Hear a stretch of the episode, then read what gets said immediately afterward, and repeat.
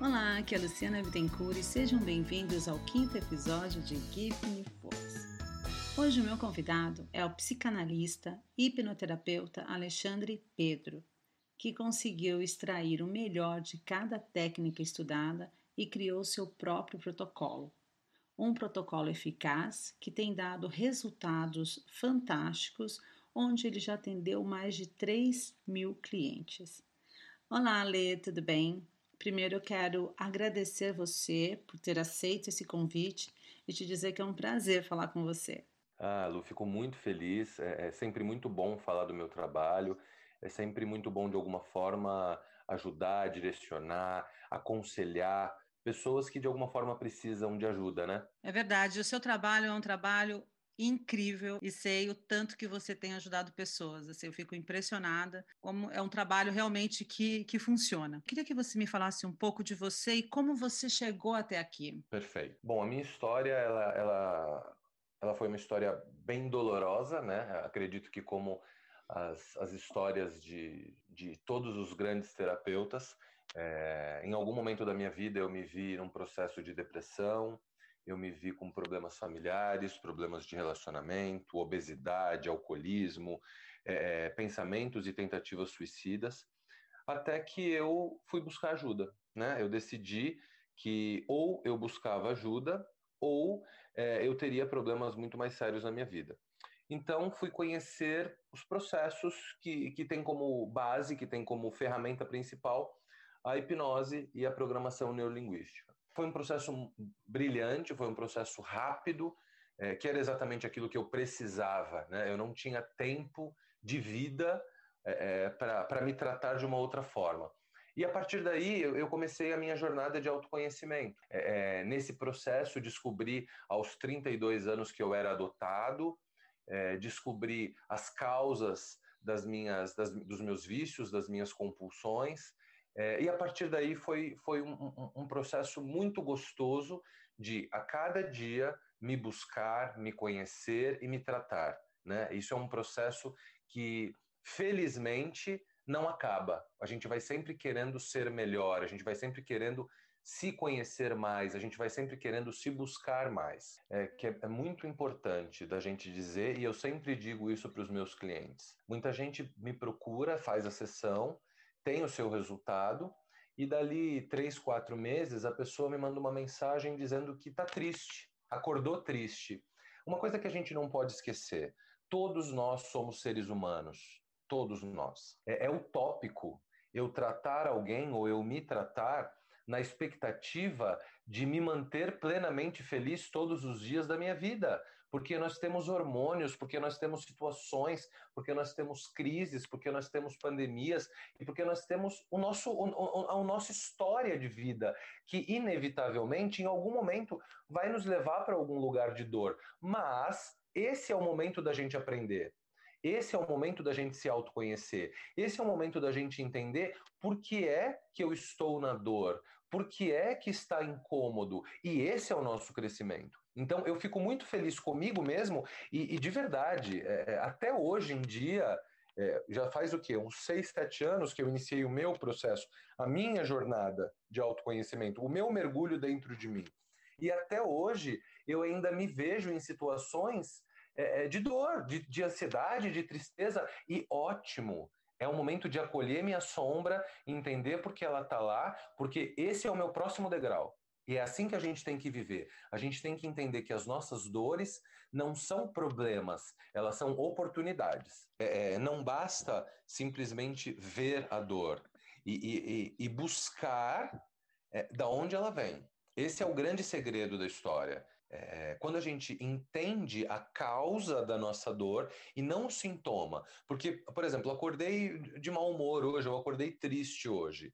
Legal, esse é o evento, esse é o sintoma. Agora, o meu questionamento para, para comigo é: da onde vem essa tristeza? Aonde ela nasceu? Essa dor não, não, ela não acordou comigo de manhã e não nasceu hoje pela manhã da onde ela vem, da onde vem esse padrão de comportamento, esse padrão de, de repetição. Quantos outros dias da minha vida eu acordei triste? O porquê, quais os pontos de convergência entre esses dias? É óbvio que isso é uma metáfora, é, o processo vai muito além disso, mas é isso que eu, que, eu, que eu quero que as pessoas entendam. Existe um padrão, um padrão de repetição, um padrão de comportamento que é cíclico. Então a gente precisa desconstruir a causa da dor e não o sintoma da dor, porque senão é, é tomar de pirona para dor de cabeça. Todos os dias eu acordo com dor de cabeça e tomo de pirona. Aí um belo dia eu morro. Por quê? Porque eu tinha um câncer e nunca fui investigar a minha causa. Eu só estava é, é, é, de uma forma paliativa tratando da minha dor. Quando uma pessoa acorda triste, às vezes sem motivo aparente, você acredita em cargas energéticas? Bom, é, é vamos entender esse contexto todo, né? Quando a gente fala de uma pessoa que, que não acordou bem, é, é um exemplo muito pequeno, mas é, aproveitando esse gancho para a gente entrar em um assunto que também é igualmente rico, que é a energia, a espiritualidade, para quem acredita nisso, obviamente. É, eu, eu acredito muito, Lu, que não exista influência espiritual. Não é que uma energia espiritual, uma energia negativa se, se aproximou de mim durante a noite e está me obsediando. Eu não acredito nisso. O que eu acredito é que eu criei uma afinidade energética com essa energia, com essa espiritualidade, com essa consciência, e de alguma forma eu permiti, ainda que inconscientemente, que essa energia se aproximasse de mim. Então, vamos trazer isso para o prisma terapêutico, porque a gente vai trazer, obviamente, quando um cliente chega para mim falando de espiritualidade, eu vou entender o ponto de vista desse cliente e vou, obviamente, trazê-lo para o contexto e para a conotação terapêutica. Quando eu trago isso para o ponto de vista terapêutico, qual é o meu, o meu grande desafio? É entender é, o cenário de vida desse indivíduo lá na infância, é, aonde que ele aprendeu a repetir esse comportamento. Um exemplo. Ah, Ale, eu acordei de mau humor. Qual a pergunta que eu vou fazer? Me traga elementos da sua história, da sua vida, de alguém que acordava às vezes de mau humor, que tinha um, um comportamento de oscilação de humor. Ah, minha mãe era assim. Pronto.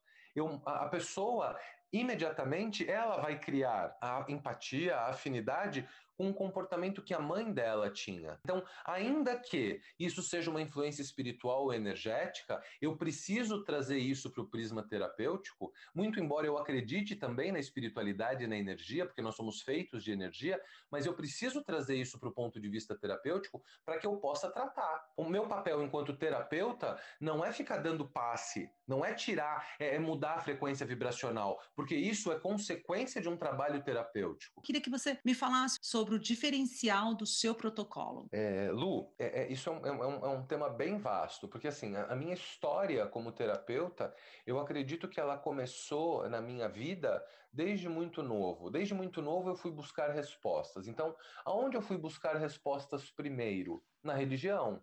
Então eu tive uma base católica, depois eu fui conhecer a igreja evangélica, depois eu fui conhecer a, a, os testemunhos de Jeová, depois eu fui conhecer o budismo, a, o kardecismo, a umbanda, o candomblé, é, é, fui estudar tantra, fui estudar é, é, é, psicanálise, programação neurolinguística, fui estudar hipnose, fui estudar constelação, teta healing, access. Por quê?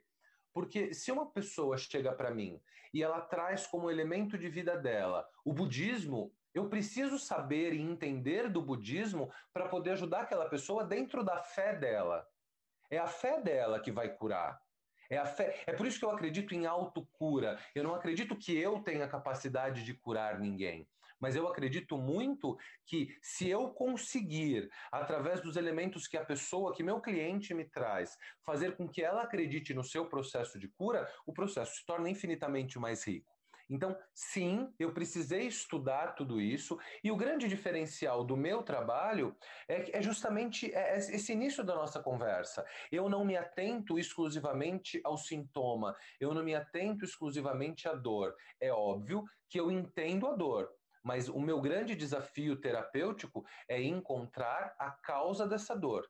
Ah, mas Ale, e se essa causa não estiver numa esfera consciente? A gente parte para uma regressão, a gente parte para a investigação disso é, é, dentro de um processo é, é, é, inconsciente. A gente vai buscar dentro da história dessa pessoa, é, é ainda que num processo de hipnose, para a gente identificar a causa. E acredite, sempre existe uma causa. Seu protocolo, seu método faz com que o seu cliente tenha um resultado mais rápido. Sim. Certo? Sim, e na verdade isso foi parte da minha própria dor. Uma vez que eu não tenho tempo, é, porque eu estou com um pensamento suicida, então eu tentei suicídio, não deu certo, na próxima vez pode dar. Né? Então eu não tinha tempo de vida para ficar anos e anos em terapia. O que eu fui buscar?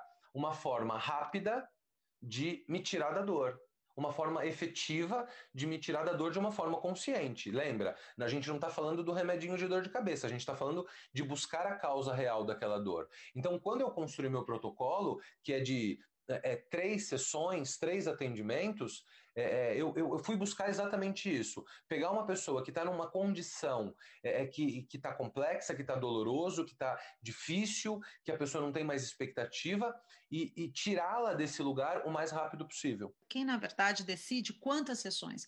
É você, é o seu cliente? Isso tá. não é um pouco arriscado? Tá, é, é, sempre é o cliente. Sempre o meu cliente vai definir a quantidade de sessões que ele vai fazer. Né? É, é, eu digo que o meu protocolo é de três sessões, mas que ele fique à vontade e que ele esteja sempre à vontade para, ah, mas se eu quiser dar continuidade, eu posso? Pode. A gente vai se ver uma vez por mês, uma vez a cada dois meses. Ah, mas e se eu quiser fazer uma sessão só, eu posso? Pode. A gente vai atuar efetivamente na sua dor, efetivamente no que te trouxe até aqui. Agora, é óbvio que quando uma pessoa se dispõe a fazer o processo completo, é, o, o, o resultado dela é muito mais efetivo. Né? E eu sempre deixo isso muito claro e deixo isso, e, e, deixo isso sob responsabilidade e decisão exclusiva do meu cliente. Certo. Então, na verdade, o cliente ele não cria uma dependência. Definitivamente, Lu, eu não, não gosto de ser muleta. O meu papel enquanto terapeuta não é ser muleta.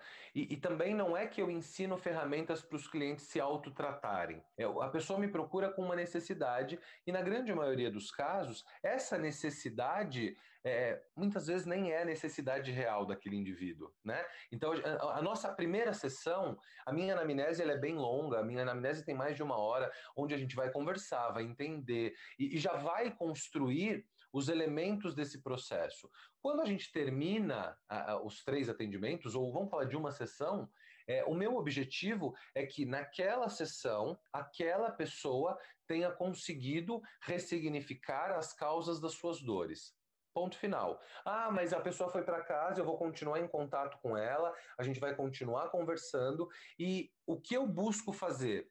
É um processo muito parecido com o da anamnese. Eu sempre procuro pontuar, eu sempre procuro orientar a pessoa a mudar a sua forma de pensar. Ela mesma começa a se autoconhecer, ela mesma começa a se buscar, ela mesma começa a entender que aquela dor dela não nasceu com ela naquele dia, aquela dor dela já acompanha ela mais tempo. É por isso que muitas, muitas pessoas, mesmo depois de terem feito o tratamento, voltam dali um ano, dali dois, com novas questões, com novas dores. Como a gente disse no começo, nós somos seres em mutação o tempo inteiro, somos organismos vivos, né? Porque é muito comum as pessoas se colocarem na condição de vítima. Não! O objetivo é a gente trazer isso para nós, é, é, é responsabilidade nossa.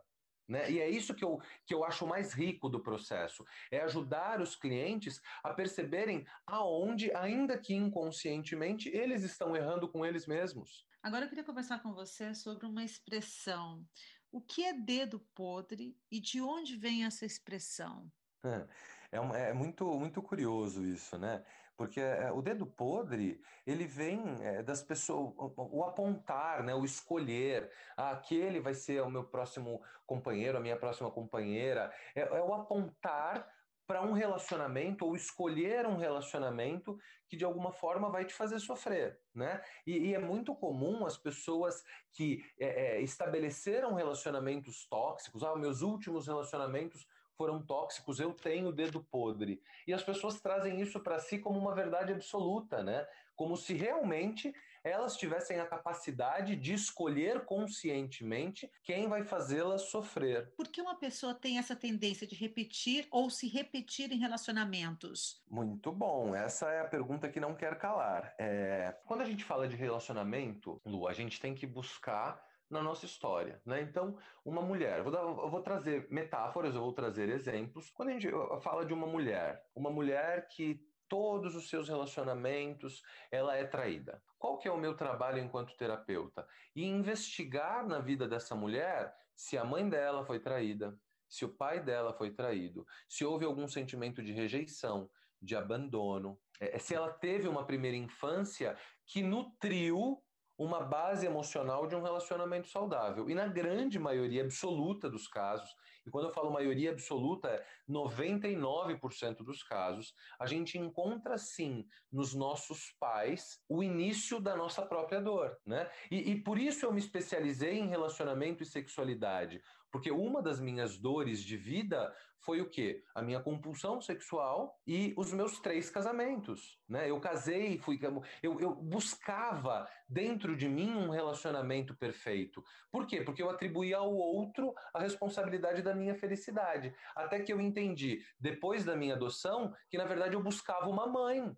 Entende como tudo se repete, como tudo é cíclico? Quando a gente pega uma criança, né, do zero aos sete anos, e até na fase intrauterina, e ela tá o que nessa primeira infância? Ela ainda não tem um, um, fator consciente construído, né? Ela ainda não tem o seu próprio discernimento. Então ela está fazendo o quê? Absorvendo. Ela está absorvendo comportamentos, certo? Aí eu sou um menino e cresci vendo meu pai trair minha mãe. O que, que eu vou construir a partir daí? Que esse é o padrão correto, é assim que eu tenho que ser. Quando eu crescer, é óbvio que eu vou desenvolver um, um, um, discernimento que eu vou conscientemente entender que trair é errado. Mas quando a gente pega o nosso inconsciente, que tem toda uma programação de traição, e eu pego o meu consciente, que é 10% só, é, onde eu tenho é, é, o, os meus fatores, as minhas convenções de que trair é, é que trair é errado, que eu vi minha mãe sofrer, o nosso inconsciente prevalece, porque ele é muito maior. Então é muito comum as pessoas que são infiéis, quando a gente está falando de padrão, elas se sentirem culpadas. Porque eu não quero trair, conscientemente eu não quero trair,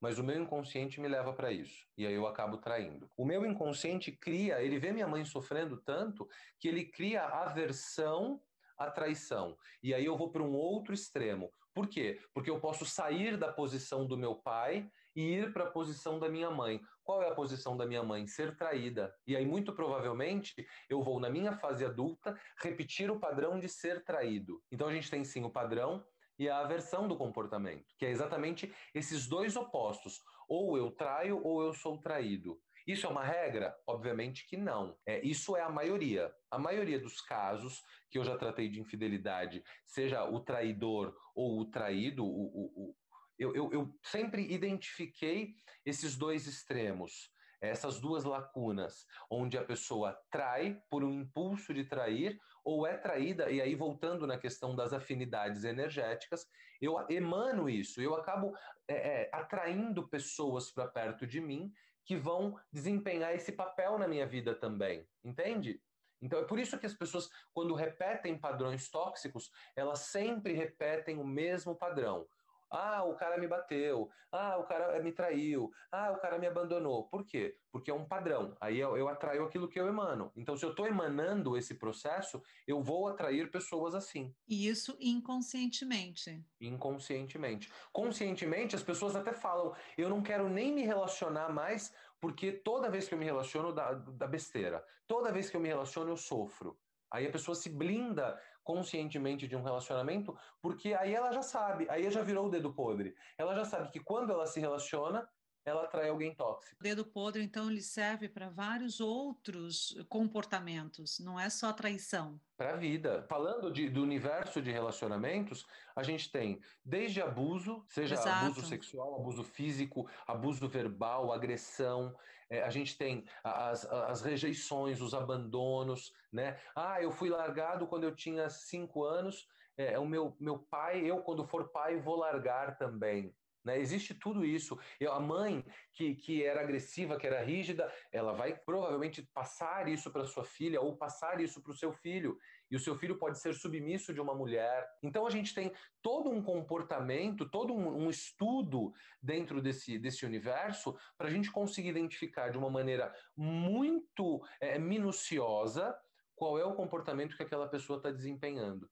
Então tem isso também. A mãe era muito rígida com o filho, e de repente o filho se casa e quando você vai ver, a mãe, a, esposa manda nele, enquanto. É como se ele não tivesse crescido. É como se ele tivesse tirado a responsabilidade da mãe de mandar nele e deu a responsabilidade para a esposa mandar nele. Então, todos esses comportamentos, é óbvio, a gente vai sempre trazer isso do ponto de vista da mulher, porque a mulher que sinaliza muito mais isso é a mulher que, infelizmente, mais sofre com isso por conta das agressões e de todo o resto. Mas isso é, é, é, é não tem gênero, né?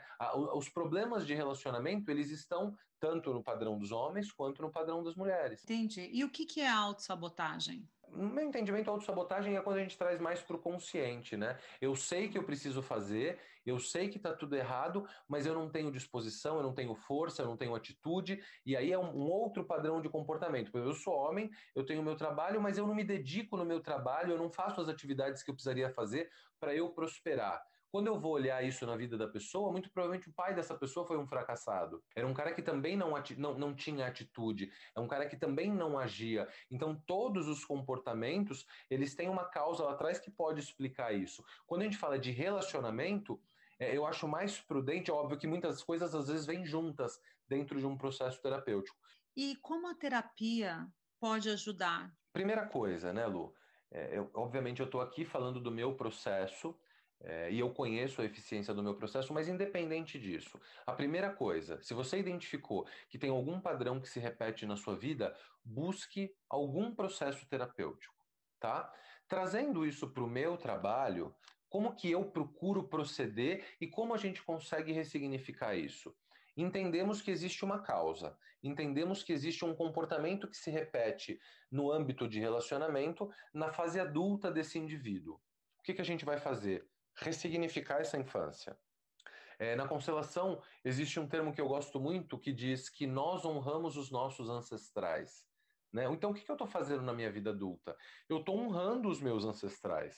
Eu estou honrando a dor deles, inclusive. Quando eu volto para a infância, qual que é o caminho que eu devo seguir para conseguir mudar esse meu padrão na fase adulta? Ressignificar, inclusive, a figura dos meus pais ressignificar inclusive o relacionamento dos meus pais, ressignificar a forma como meu pai trata minha mãe, a forma como minha mãe trata meu pai. É óbvio que a gente vai ter que entender minuciosamente quem é o agressor, né, e quem é o agredido, mas é ressignificar essa lacuna, né? Ah, se meu pai agride minha mãe, é, eu tenho que só ressignificar meu pai? Não, você tem que ressignificar o seu pai por agredir a sua mãe e a sua mãe por permitir que o seu pai a agrida. É aí que eu vou equilibrar as minhas energias masculina e feminina. Porque um, um, grande elemento que faz com que as relações sejam desequilibradas é eu ter muito masculino, eu ser muito agressivo e não ter nada de feminino, não ser nada doce. Né? Então, eu preciso reequilibrar a figura dos meus pais, que são os meus, vamos dizer, os meus gabaritos. Qual é o caminho que eu vou trilhar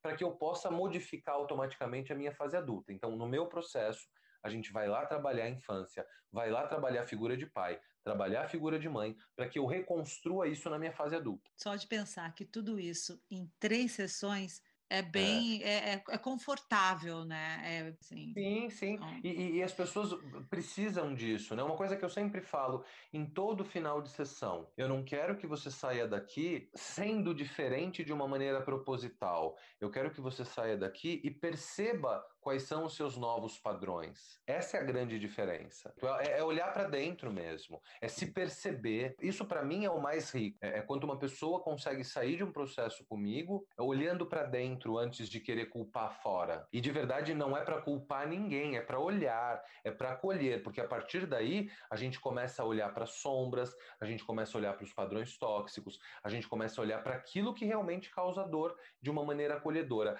Toda dor existe por falta de amor amor, Lu? Ainda tem muita gente que tem preconceito em relação à terapia. É, é, eu acredito muito, Lu, que a nossa geração ela seja realmente uma geração de transformação. Eu acho que é a primeira geração que realmente veio se buscando, veio buscando se espiritualizar, se autoconhecer, que é o, o grande processo de despertar dessa nossa época. É, então, é, é quando a gente pega as crenças dos nossos pais, dos nossos avós, terapia era coisa de louco. Você não é louco, por que você vai fazer terapia, né? Então Exato. eu acho que é, é uma responsabilidade muito grande a nossa também. Quanto a gente tem visto, ouvido, percebido, quantos novos processos estão surgindo, quantas pessoas estão cada vez mais se buscando e saindo também um pouco do convencional e buscando terapias alternativas, terapias complementares, terapias holísticas, terapias espirituais, porque tudo isso todas essas terapias compõem a sua autocura. Ale, primeiro eu quero te dizer que foi um prazer falar com você. Você é uma pessoa fantástica. Eu conheço o seu protocolo, eu acho ele incrível. Então, muito obrigada pela sua generosidade e pela sua disponibilidade também. Eu que agradeço, Lu. Muito bom a gente poder falar de coisas que de alguma forma podem ajudar pessoas, né?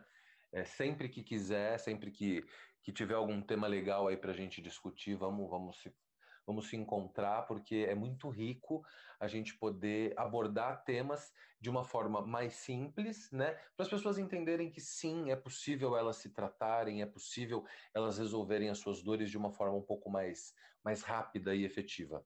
Perfeito. Obrigada, então, viu? Beijo. Eu que agradeço. Beijo, beijo. Estamos chegando ao final de mais um episódio. Espero que vocês tenham gostado tanto quanto eu. Até a próxima!